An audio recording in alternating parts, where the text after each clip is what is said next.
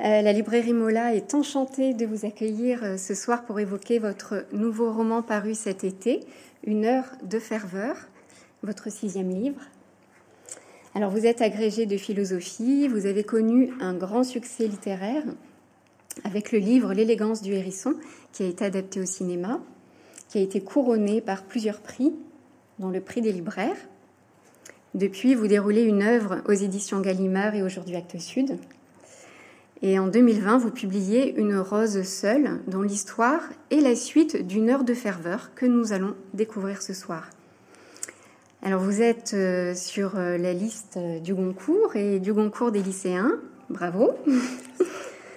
Euh, pour information, donc cette rencontre va durer 45 minutes, après quoi il y aura un temps de questions pour de questions du public et suivi d'une dédicace. Alors Muriel Barbery, euh, j'ai pour ma part euh, lu en premier Une heure de ferveur et ensuite Une rose seule. Euh, dans quel ordre pourriez-vous conseiller aux lecteurs qui sont ici présents de lire Une rose seule et Une heure de ferveur? Alors grand bonsoir à tous, à toutes et tous. Je suis ravie de revenir à, Bordeaux. question compliquée. J'ai interrogé des lecteurs des lectrices essentiellement d'ailleurs, euh, là pendant les 15 derniers jours, et les avis sont partagés. Alors l'ordre d'écriture, c'est d'abord une rose seule. Euh, je n'avais absolument pas l'intention de, continuer ou de précéder euh, le roman. Ça n'est venu qu'après.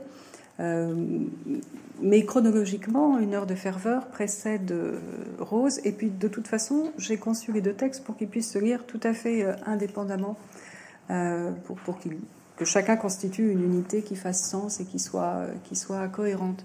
Donc je ne sais pas, mais dans le petit sondage que j'ai fait, il me semblerait que commencer par Rose l'emporte. Alors, euh, ce livre, donc Une Rose seule, a paru cet été. Avant d'évoquer le, résumé du livre, je souhaiterais vous demander dans quel état d'esprit vous étiez au moment de l'écriture de ce livre que ressentiez-vous quand vous écriviez? Pour une heure de ferveur, vous voulez dire euh, C'est probablement l'expérience d'écriture la plus heureuse que j'ai faite euh, jusque-là. Euh, parce que la plus. probablement la plus sereine. J'ai toujours énormément de plaisir lorsque j'écris et chaque expérience d'écriture a apporté un lot de satisfaction assez inouï. Mais là, avec ce roman-ci, il s'est produit quelque chose de nouveau j'ai eu l'impression d'être plus en maîtrise de ce que je faisais. J'ai eu le sentiment que j'avais réussi à hum, monter une marche et à trouver un, bon équilibre entre le fait de s'abandonner à ce qui vient, à l'histoire qui vient, et la capacité à modeler avec l'idée qu'on a au départ et qui en général est toujours trahi, mais à, modeler la, matière que j'avais euh, en tête. Donc ça a été une expérience très très heureuse et c'est un texte avec lequel j'ai un lien vraiment profond, particulier, que je crois je n'avais pas euh, expérimenté jusque-là. Donc c'est le bonheur qui vous a animé pendant l'écriture de ce livre? Euh, Je ne sais pas si je dirais bonheur, mais sentiment de sentiment de, plus grande maîtrise et du coup de, plaisir accru, oui. Euh, donc votre roman, dont l'histoire euh, se situe à Kyoto, au Japon, nous initie à la culture japonaise, celle des bains dans les lieux sacrés, euh, des promenades dans les temples, de la cérémonie du thé. Donc ce récit est l'apprentissage d'une vie, celle d'un homme fervent, entouré d'art, d'amis, de femmes, de traditions, de temples, d'arbres, qui va cheminer vers un sens plus profond encore de son existence. Donc ce personnage s'appelle Haru Ueno. Euh, c'est un marchand d'art de 70 ans qui va mourir. Dans sa jeunesse, Haru s'était pris d'une jeune Française du nom de Maude. Celle-ci, enceinte, va retourner en France avec leur enfant, Rose, dont nous découvrons l'histoire dans votre livre précédent, Une rose seule donc. Alors si Haru ne connaît pas sa fille, celle-ci occupe continuellement son esprit et vient fracturer son cercle, je dirais, puisque Rose, cette part de lui est au bout de la terre. Donc il se retrouve alors en pensée à devoir faire le grand écart entre deux cultures.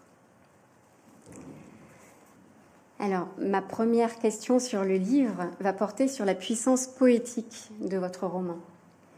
Nous sommes vraiment charmés par votre écriture, surtout lorsque vous décrivez les paysages. Par exemple, je vous cite, C'est une belle nuit laquée de neige. Le ciel s'est glacé, les étoiles en illuminent l'encre sans briller. Un peu plus loin, sur les montagnes, les arbres coulaient comme des incendies. Au fond des cieux se fanaient des brassées de fleurs pourpres. Dans le rougeoiement des érables battait le cœur de l'ancien Japon. Et cette phrase, avec les brassées de fleurs pourpres, revient comme une ritournelle dans votre livre. C'est magnifique. Également, on trouve euh, plusieurs haïkus. Ce sont des formes brèves hein, que vous connaissez sûrement. Alors, les haïkus ne sont pas de moi, hein, il faut bien le préciser. Ils sont d'autorité largement supérieure à mes compétences poétiques. Il y a une scène que j'ai particulièrement aimée. C'est la scène du bain de nuit dans la source, euh, la source chaude. Je trouve que c'est vraiment une merveille. À, cette occasion, le, personnage Haru voit le renard. Il comprend qu'il faut honorer. Euh, alors, honorer quoi? La vie, honorer euh, la nature. C'est bientôt l'automne. Les érables rougeoient et que ressentez-vous devant la beauté, Muriel Barbery Et dans quel jardin français aimeriez-vous vous promener Là, pour tout vous dire, après trois ans et demi de carence, là, j'ai vraiment envie d'un jardin japonais parce que ça fait vraiment un moment que j'y suis pas allée. Je rêve pas de jardin euh, français. Euh, je suis touchée que vous, euh, vous évoquiez la, la, scène dans le bain parce que c'est une scène qui, bien sûr, comme toutes les scènes japonaises du roman, euh, prend sa source dans mon expérience euh, japonaise, qu'ensuite je transforme, puisque euh, Haru est un moi fictif. Elle se passe à Takayama, qui est une petite ville japonaise que peut-être certains d'entre vous connaissent, dans les montagnes au nord-ouest de Kyoto et qui est une sorte de petite Kyoto préservée sur trois ou quatre rues. Il y a vraiment quelques, quelques rues anciennes qui font penser à Gyeong, le quartier euh, traditionnel de Kyoto. Et euh, c'est environné de montagnes. Et à deux reprises, je suis allée dans, une, dans un ryokan, dans une auberge traditionnelle, pas très loin de Takayama, euh, qui se trouve située sur les bords d'un torrent. Euh, l'auberge est vraiment magnifique. C'est une grande bâtisse traditionnelle en bois, mais qui a été en partie modernisée puisque toutes les vitres sont des vitres sans teint, des espèces de, grandes ouvertures parfaitement modernes et épurées qui donnent sur les cascades, qui donnent sur les arbres. Et l'expérience du bain a été du bain dans la nuit ou dans le jour déclinant. Euh, a été euh, très forte pour moi et comme pour pratiquement tous les Occidentaux qui l'ont faite, parce qu'elle instaure un autre rapport à, la nuit, une autre façon de se mettre en rapport avec le jour qui tombe. Les Japonais aiment prendre les bains à la nuit tombée parce que le fait d'entrer, peut-être, j'imagine, le fait d'entrer dans l'eau euh, au moment où le jour finit est comme le symbole d'une entrée d'autre chose, dans un autre monde, un monde d'invisibilité, un monde de, vie frémissante. Et donc, je, suis ravie si j'ai réussi à, hum, transmettre cette émotion-là dans la scène, qui est une scène importante parce que Haru Ueno, à ce moment-là, euh, lorsqu'il il vient d'apprendre qu'il est père, et également dans le même temps, ce qui est d'une cruauté infinie, qu'il ne pourra pas voir sa fille, et au, lieu d'essayer de comprendre ce qu'il va devoir faire pour, euh, conjurer cette malédiction, il retourne en arrière. Il va voir ses propres parents. Il retourne dans sa propre, dans sa propre famille. Donc c'est un moment euh, charnière. Oui, il retourne dans sa propre famille. Euh, d'ailleurs, à ce moment-là, si mes souvenirs sont bons, il hésite entre le fait de rester et le fait de fuir. On sent une panique à cet instant. Et euh, je crois qu'ils boivent ensemble du saké. Alors, euh, bon, c'est un peu obligatoire puisqu'il mm. vient d'une famille de brasseurs de saké. Et donc, on boit, de toute façon, au Japon, on boit beaucoup de saké. Et puis, ce personnage-là boit énormément. Mm. Et donc, euh, ils, boivent du saké. Et il, il, est pris de. C'est un personnage très contrasté, Harueno, parce qu'il a des parts d'ombre. C'est un homme très sûr de lui, qui a réussi. C'est un marchand d'art épris de beauté, qui n'a peur de rien, qui, qui veut conquérir le monde et qui y parvient. Et en même temps, on sent des failles, des craquelures en lui. Et elles sont là, elles sont dans son rapport à sa, à sa famille, à Takayama. Et donc, juste après euh, cette visite euh, chez sa famille, il se rend compte euh, que son père a vieilli. Donc, c'est une première, enfin, après l'absence de sa fille, la deuxième rupture, le deuxième coup de, butoir, on va dire, sur la, certitude qu'il a de lui-même, c'est que son père vieillit, que le temps a passé. Et s'ensuit cette, cette magnifique scène de bain de nuit où il va rencontrer le renard. Ah, Donc euh, vraiment, c'est une, ce sont deux trois pages magnifiques, extrêmement sobres et poétiques. Euh, euh, ce sont vraiment mes pages préférées du roman. Voilà, j'espère qu'elles vous plairont également. Et ma question aussi portait sur dans quel jardin français aimeriez-vous vous promener? Donc du coup, vous m'avez répondu au Japon. oui, Mais enfin, je, non, il y a plein de jardins français sans doute auxquels je ne pense pas ce soir. Le jardin Albert Kahn à Paris, euh, par exemple. Euh, c'est toujours un peu compliqué. À, plusieurs reprises, revenant du Japon, j'ai été tentée euh, d'importer des façons japonaises d'acheter un très bon matcha et tout ce qu'il faut pour le préparer en France, de, de, de, de rapporter des denrées euh, pour, pour, cuisiner. Euh. et évidemment, ça marche pas. Évidemment, la magie, euh, elle est là-bas. Mhm. Et ce qu'on croit pouvoir reproduire avec les objets vient en fait du cadre qui, qui lui, ne peut pas se transposer. Mhm. Moi, j'ai bien planté deux érables dans mon jardin quand même. Hein. Voilà, c'est tout. Alors, euh, j'ai relevé une phrase importante dans votre roman, mais que vous, venez de, citer. À 20 ans, euh, Haru n'a rien, mais il savait qui il était. Comme disait Socrate, connais-toi toi-même. La séparation avec sa fille, les morts environnantes, son père vieillissant, tout cela va le guider vers la connaissance profonde et authentique de la vie. Car comme on le lit plus loin dans votre roman, je cite encore euh, Muriel Barbery, un homme qui croit se connaître est dangereux. Alors pour bien mourir, on a à déconstruire toutes ces croyances et se retrouver ainsi à ce moment où tout a été trié, il ne reste plus que l'os nu de l'existence. Je vous cite. Qu'est-ce qui nous aide à faire ce pas pour vous? Est-ce que c'est l'art, la souffrance, l'écriture? Alors pour, pour moi c'est un peu compliqué, mais pour mon personnage en tout cas très très clairement, ce qui, ce qui va l'aider à cheminer euh, pendant les cinq décennies où je le suis, c'est l'amour de l'art et c'est l'amour de la beauté. C'est un homme qui depuis euh, depuis l'enfance est fasciné par les formes, mmh. mais euh, il a, enfin, il est parfaitement japonais en cela, puisque, comme euh, vous le savez euh, tous, euh, il n'y a pas de pays avec une plus haute estime de l'esthétique que le Japon. Et donc, il, il trouve la satisfaction de son existence et les ressources de penser cette existence dans l'art, dans la poésie, dans l'amitié aussi. Et au fil de, de ces années, euh, au fil de ces décennies, on voit de quelle façon il va euh, devenir l'homme qu'il a toujours euh, été, épuisé dans ses ressources pour, pour se, se construire sans cesse, sans se trahir. Donc vous pensez que l'art est une bonne préparation au travail de mourir, que l'art permet cette transformation euh, je, pense que l'art peut constituer le, la passion et, oui, la passion d'une vie. Et si c'est le cas, euh, bien vivre et bien mourir, euh, ça, ça peut aller ensemble, oui.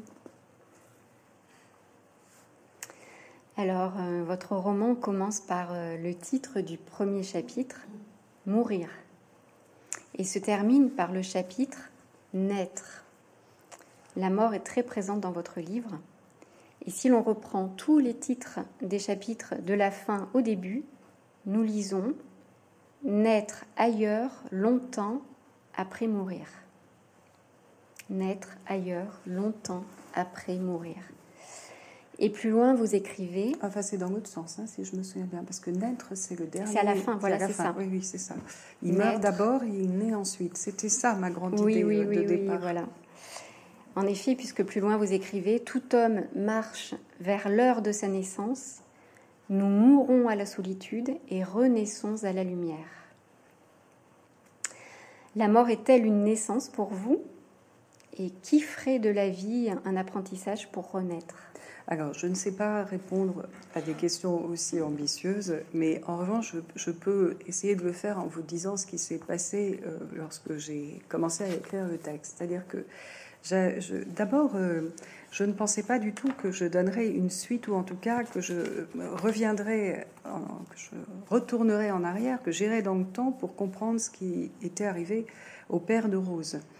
J'avais en tête euh, une image de départ, euh, une image et, l'idée d'une forme ou d'une structure qui était celle d'un homme aux portes de la mort, dans un temple zen, seul, méditant, repassant, revisitant sa vie, euh, vraiment au, dernier, aux dernières heures de cette vie. Et je pensais que j'allais écrire un texte très court, très méditatif, très lent, où cet homme repasserait en quelques heures l'essentiel de, de son existence. Et puis lorsque j'ai commencé à essayer d'écrire, je me suis rendu compte que je n'arrivais absolument pas à quitter les personnages de Rose et que cet homme, ce serait son père, et qu'il fallait que je rejoigne mon image présente et mon roman passé pour écrire le nouveau texte. Mais ce que j'avais très très clairement en tête, c'est que je voulais montrer comment un homme vieillissant et se confrontant à la maladie et à la mort allait la vivre, allait vivre cette fin comme une naissance et de quelle façon il allait pouvoir transformer l'effroi de ce qui venait, puisque je savais que j'allais raconter sa mort à un moment donné, et même que le roman s'ouvrirait sur cette mort, de quelle façon il allait faire en sorte qu'à l'instant ultime, il y ait de la lumière? Voilà de quelle façon ça s'est, euh, produit. Hmm. Alors donc je ne sais pas répondre à votre question générale, mais le roman explore cette, euh, cette étrange transformation qui est celle de Harueno et qui est la transformation d'un homme qui aime la vie mais qui va comprendre comment mourir. Euh, et peut-être que de, comprendre comment mourir, c'est peut-être euh, d'arrêter de regarder comme il, euh, comme il est écrit dans le roman à plusieurs fois, à plusieurs reprises et euh, d'accepter de, de, perdre, d'accepter euh, d'accepter l'éloignement aussi euh, qu'il subit, hein, puisque sa fille est en France. c'est peut-être cette acceptation, cette vulnérabilité qui le conduit à être prêt. Oui, alors vous avez dit une chose importante j'ai oublié le terme, mais ça m'a fait penser à, une autre chose qui structure le roman, hein, qui va dans le sens de, votre question.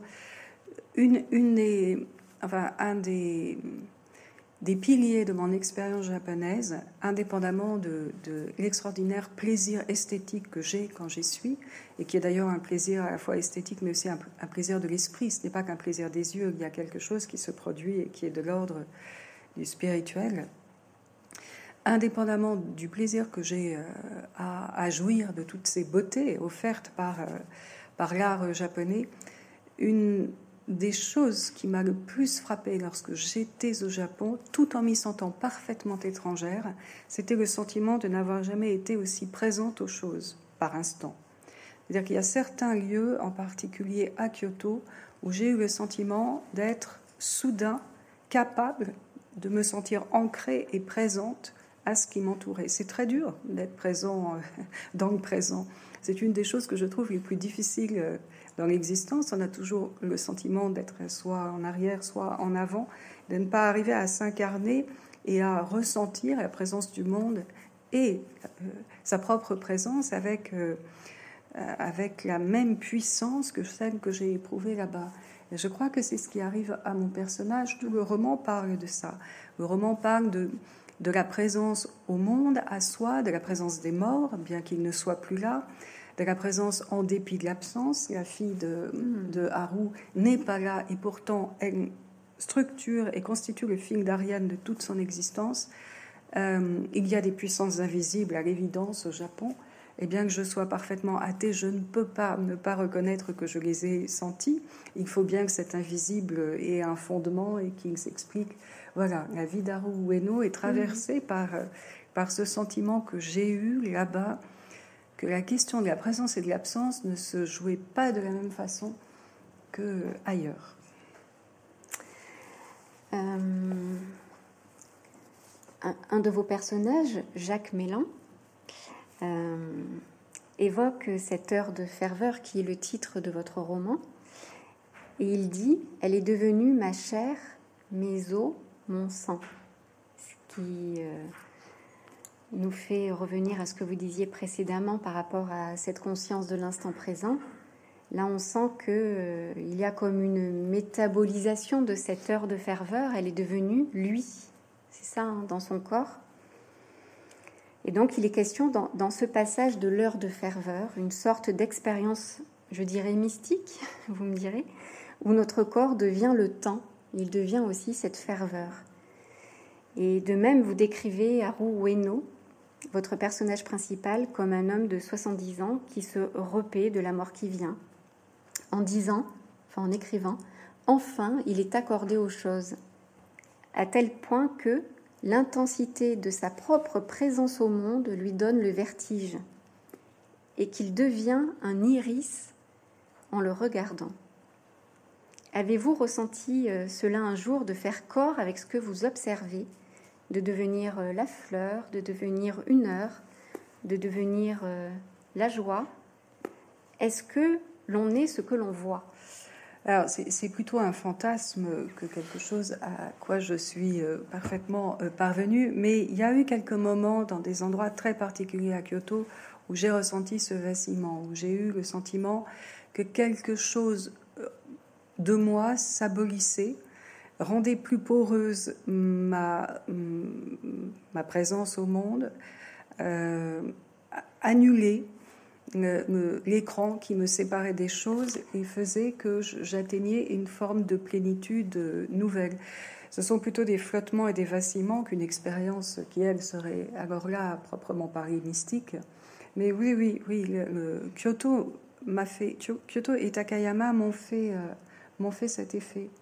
Euh, est-ce que vous savez d'où vient le titre, d'où vient le, euh, une heure de ferveur, euh, parce que c'est pas de moi. D'accord. je l'ai volé. Ah. Je l'ai volé à Saint-Exupéry, à un texte de Saint-Exupéry ah. que je relis assez régulièrement, qui est celui que je préfère de lui et qui n'a euh, qui n'a absolument pas vieilli, qui s'appelle Terre des hommes. Je ne sais pas si certains d'entre vous le connaissent. Et dans ce dans ce très très beau texte, qui est un texte qui parle de l'enchantement des paradis perdus et en même temps du, fait qu'ils ne sont jamais vraiment perdus puisqu'on les a vécus. Il y a un passage sur le désert que Saint-Exupéry a connu quand il était jeune aviateur et qu'il accomplissait la, liaison Paris-Dakar. Et euh, il, se remémore ces moments merveilleux où tout était encore neuf, où tout était encore vierge. Il regrette que désormais, dans le désert, on creuse des puits de pétrole et euh, qu'on s'y enrichisse. Euh, et il dit, il écrit, les oasis secrètes, les palmeraies interdites que j'ai connues à cette époque n'offraient qu'une heure de ferveur, mais c'est nous qui l'avons vécue. Hmm.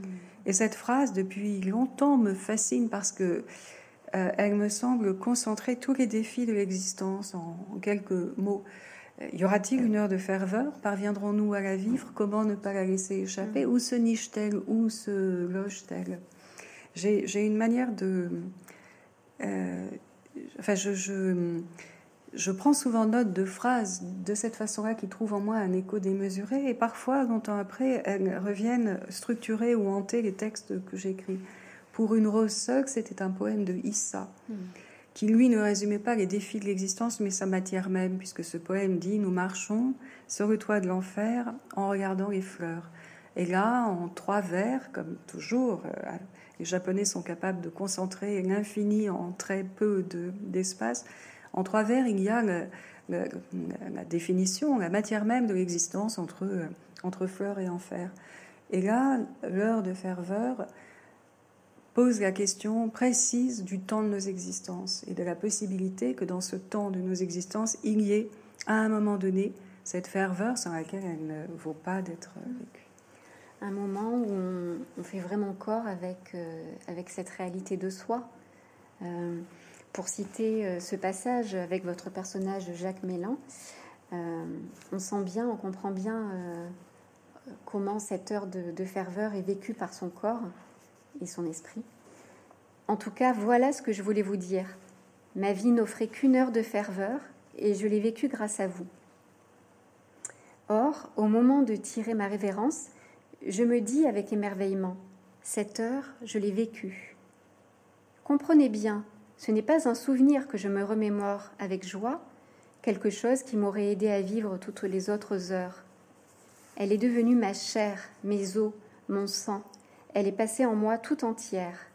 Je suis cette brève et furieuse ferveur. Oui, Jacques Mélan est l'exemple, le contre-exemple parfait de Harou, puisque c'est un antiquaire français qui, pense et sait très largement qu'il qu'il est passé à côté de sa vie, sauf au moment où il pose le pied à Chignedot, qui est le, le temple et la colline où vit Harueno, et où quelque chose se passe en lui, où soudain euh, il se met à éprouver une émotion incroyablement forte qui va suffire à justifier le reste médiocre de son existence. Ce qui est absolument l'inverse de Haru, qui, n'est que fervent pendant toute, pendant toute sa vie. Mais tous deux l'auront vécu. Hmm.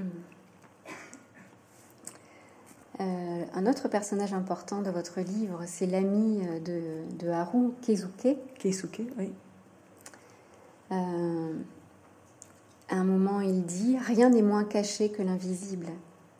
Et à un autre moment, c'est un prêtre qui dit L'invisible n'est jamais caché. Thème très saint-exupérien. D'ailleurs, là, je dois dire que ce n'est pas moi qui invente le fait mais en revanche, il s'incarne parfaitement au Japon. D'ailleurs, euh, ça me fait penser que euh, le Petit Prince a un succès extraordinaire au Japon. Les mm. Japonais adorent le texte de Saint-Exupéry. Et pour, pour, des raisons universelles et aussi, je crois, pour des raisons proprement japonaises. Parce mm. que le renard et l'invisible parlent, profondément à leur, à leur cœur. Enfin, je parle pour eux, il faudrait leur demander, mais j'en ai le sentiment en tout cas. Mais justement, euh, vous me faites une magnifique transition hein, en parlant du petit prince et vous allez voir pourquoi. vous nous entraînez avec cette histoire dans un monde magique, dans un songe semi-éveillé, entre deux mondes, entre les morts et les vivants, la nuit et la clarté des demeures, le passé et l'avenir, où l'on ne sait jamais vraiment si les personnages sont vivants ou s'ils sont des fantômes. En effet, euh, Haru rencontre Maud, la, jeune française dont il tombe amoureux. Elle est rousse, et un peu plus tard, Haru rencontre un renard. Maud semble être morte et le renard semble être son apparition.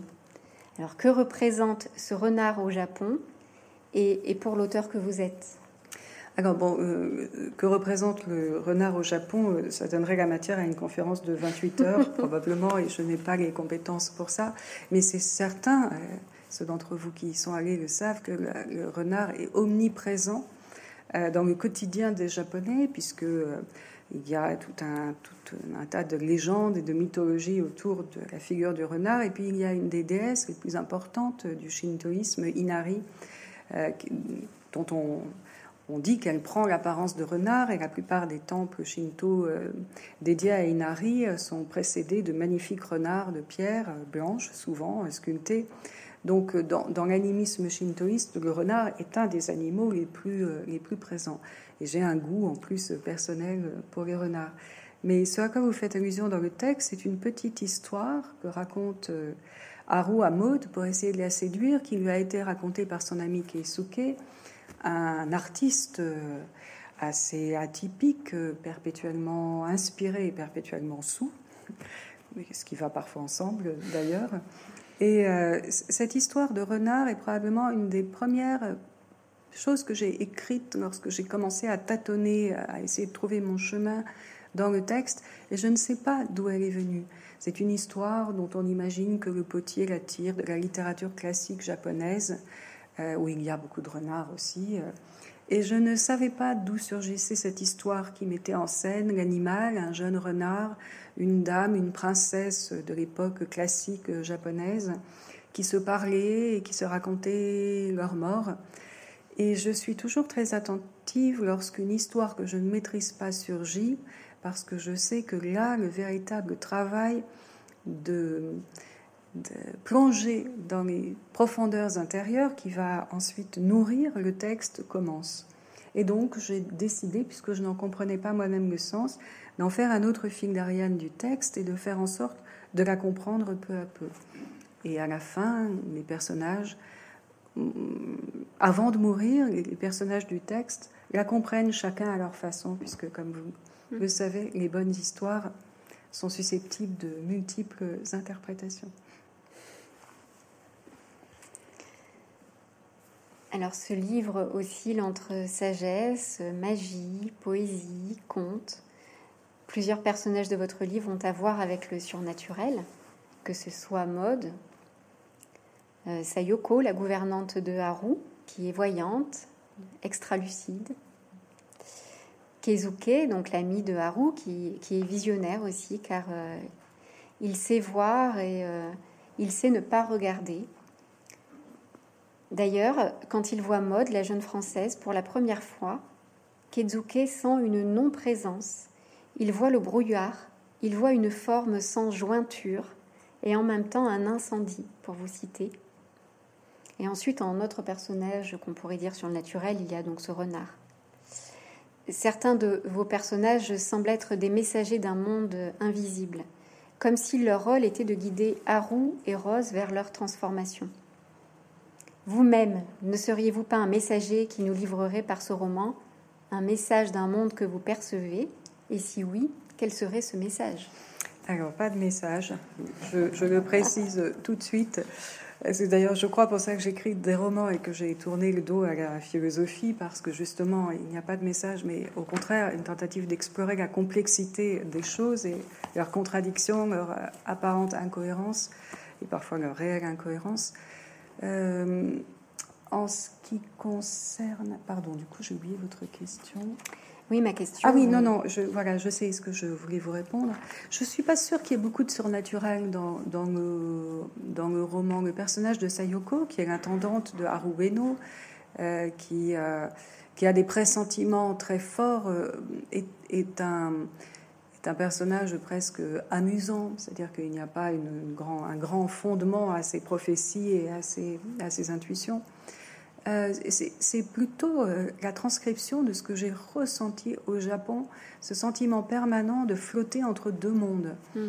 de flotter entre un monde euh, quotidien, moderne, et des effluves de quelque chose d'autre qui trouve sa source probablement dans tout le merveilleux patrimoine conservé de l'ancien Japon, dans ce que l'on ressent dans les temples de présence ineffable qui n'ont de fondement que dans l'esprit, mais qui sont réellement présentes à l'esprit. Et donc, je, je, je, crois que le surnaturel s'arrête là, à ce sentiment que au Japon coexistent des strates de l'existence qui sont plus fluidement accordées, alors que notre rationalisme occidental, en général, mm. les oppose, même si, euh, même si nous croyons à peu près à tout. Alors, comme vous le disiez euh, tout à l'heure, euh, donc c'est vrai qu'au Japon, il y a un attachement très puissant à la forme. Et d'ailleurs, bon, il y a beaucoup d'artistes dans, ce livre, puisque Haru est marchand d'art, son ami Kezuke est potier, comme vous disiez. Donc, il y a à plusieurs reprises dans ce livre le questionnement sur le lien entre l'essence et la substance. Est-ce la pensée qui crée la forme ou la forme qui crée la pensée? C'est une réflexion qui revient régulièrement, j'ai l'impression, dans votre livre. Par exemple, Haru, à 20 ans, euh, dit il savait également ce qu'il voulait. Il n'attendait que d'en comprendre la forme. Et dès la première page, on l'apprend, Harou recherche la forme. D'ailleurs, il choisit sa gouvernante à sa forme. Donc le mot forme est comme une ritournelle dans le livre qui revient. Euh, Harou a appris des pierres du torrent dans le village natal que l'esprit naît de la forme. Son ami Kezuke dit à Haru mourant Ton obsession de la forme, c'est celle de la maîtrise. Alors là, c'est vrai qu'on comprend euh, quelque chose à ce, moment-là par rapport à cette obsession, je dirais, de la forme. Et il lui dit Alors qu'il faudra accepter de ne plus regarder et de laisser l'autre nous montrer qui nous sommes. Pourriez-vous nous dire ce qu'est la forme pour vous? Comment vous la percevez-vous? Et pourquoi est-ce si important? Ah, même chose, c'est une question ambitieuse. Très. Euh, alors, bon, il y, a évidemment une donnée esthétique. Là, c'est vraiment un goût personnel. Tous mes romans parlent d'art il n'y en a pas un seul. Il ne soit pas question de la beauté des femmes, de l'extase que ça procure, qu'elle soit d'ailleurs naturelle ou artificielle. Euh, c'est un goût propre qui fait que j'aime, j'aime regarder, j'aime les formes visuelles passionnément. Euh, et, donc, euh, il ne s'agit que de moi.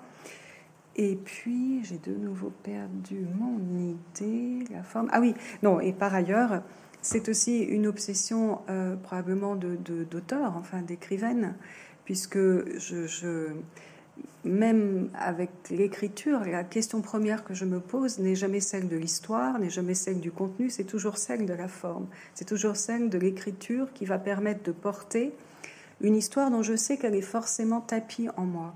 Elle existe, elle est déjà là, les histoires nous tissent et nous façonnent, et elles viendront à la lumière d'une façon ou d'une autre. Évidemment, il va falloir du travail sur euh, le récit pour qu'elle puisse euh, euh, venir à la lumière du jour avec avec clarté. Mais c'est jamais une question que je me pose, celle du récit, celle de ce que je vais raconter. Euh, il y a toujours une image de départ et puis la question de la langue, de la forme qui va incarner cette intuition de départ. Et une des raisons pour lesquelles j'ai le sentiment avec, euh, avec j'ai un rapport particulier avec ce texte-ci, c'est que pour la première fois, je crois, j'ai eu le sentiment non pas d'être maîtrisé par l'écriture, de, de, suivre une intuition qui m'était dictée euh, par ma plume, mais au contraire de euh, d'imprimer la marque que je voulais, d'arriver à travailler dans le sens euh, que je voulais donner au texte. Et donc le, le travail de précision, le, le, retravail permanent du texte, le, euh, sur le rythme, sur, euh, sur la syntaxe, sur euh, le ton, les registres de langage, a été nouveau. Oui, donc c'est le langage qui est lui-même une forme et qui crée qui crée l'histoire, c'est ça On a l'impression que l'histoire est en vous. Qui incarne, euh, qui incarne l'histoire. Qui incarne l'histoire, oui oui, oui, Et de toute façon, le langage est toujours plus qu'une simple forme. En littérature, la simple forme n'existe pas puisqu'il porte à chaque fois un sens et une forme. Hmm. Euh, connaissez-vous ce poème de Gertrude Stein?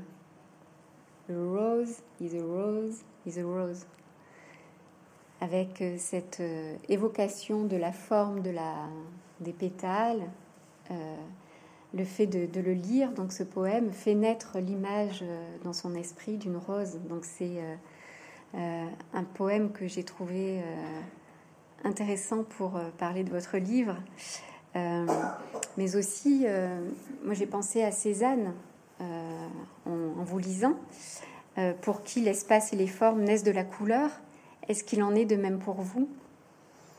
Non, euh, pour moi, c'est vraiment toujours du langage, d'un travail sur, euh, sur le matériau même euh, de la langue.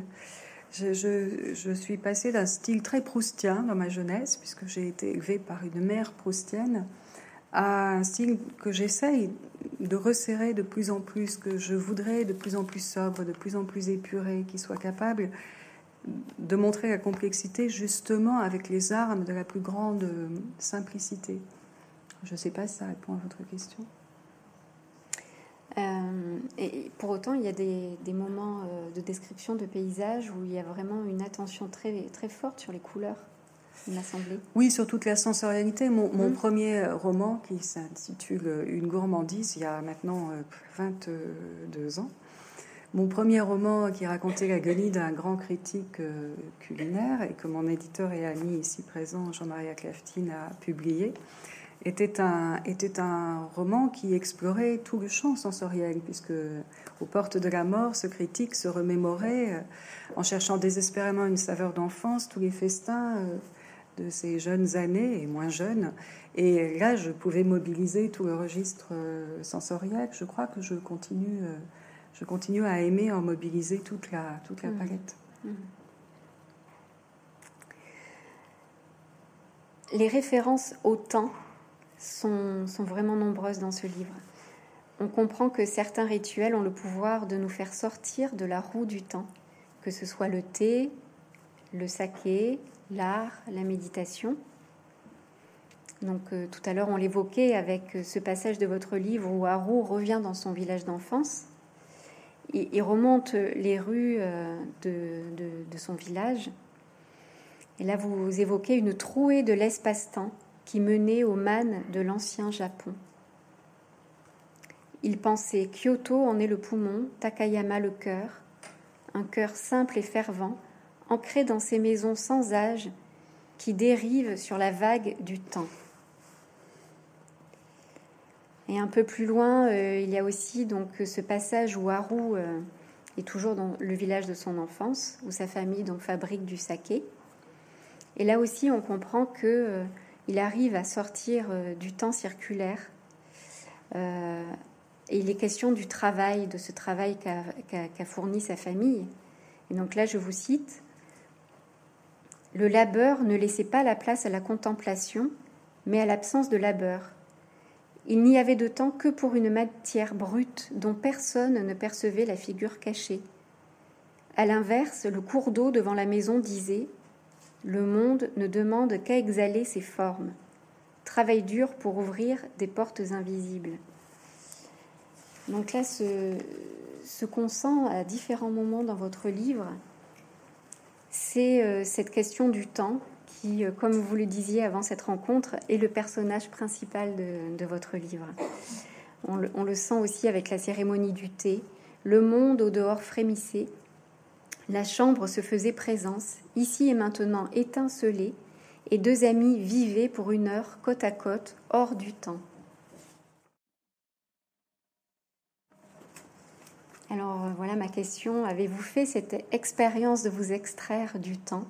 Et si oui On revient au début euh, de notre discussion, c'est-à-dire à, ces moments de ferveur et de grâce que nous cherchons tous à, à vivre dans le dans le cours de nos existences. Euh, euh,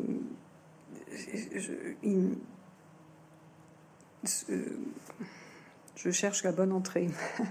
Euh, ce qui se passe dans le roman, c'est que l'on voit des personnages qui sont en quête d'instants de, grâce, de moments où le temps se transfigure et où on a le sentiment que le flux du temps, qui jusque-là paraissait implacable, nous entraînait nous entraîner sans que nous puissions rien y faire, devient une petite gemme d'éternité où il nous donne soudain la sensation que nous sommes dans, un moment ou dans un espace, et deux à la fois, clos, euh, qui permet d'expérimenter une forme de grâce. Et en vous lisant, on l'expérimente. Euh, j'avais une dernière question. Euh, quelle boisson conseilleriez-vous à tout lecteur de votre roman? Alors, c'est, Le thé qui fait voir la porte de l'invisible, celle qui mène aux autres, le saké ou les deux? Bah, Les deux, bien sûr. Il n'y a aucune raison de choisir ou de trancher. Mais l'un après l'autre, si possible. Alors, je vous remercie beaucoup, Muriel Barbery. Merci euh, beaucoup au public pour votre présence.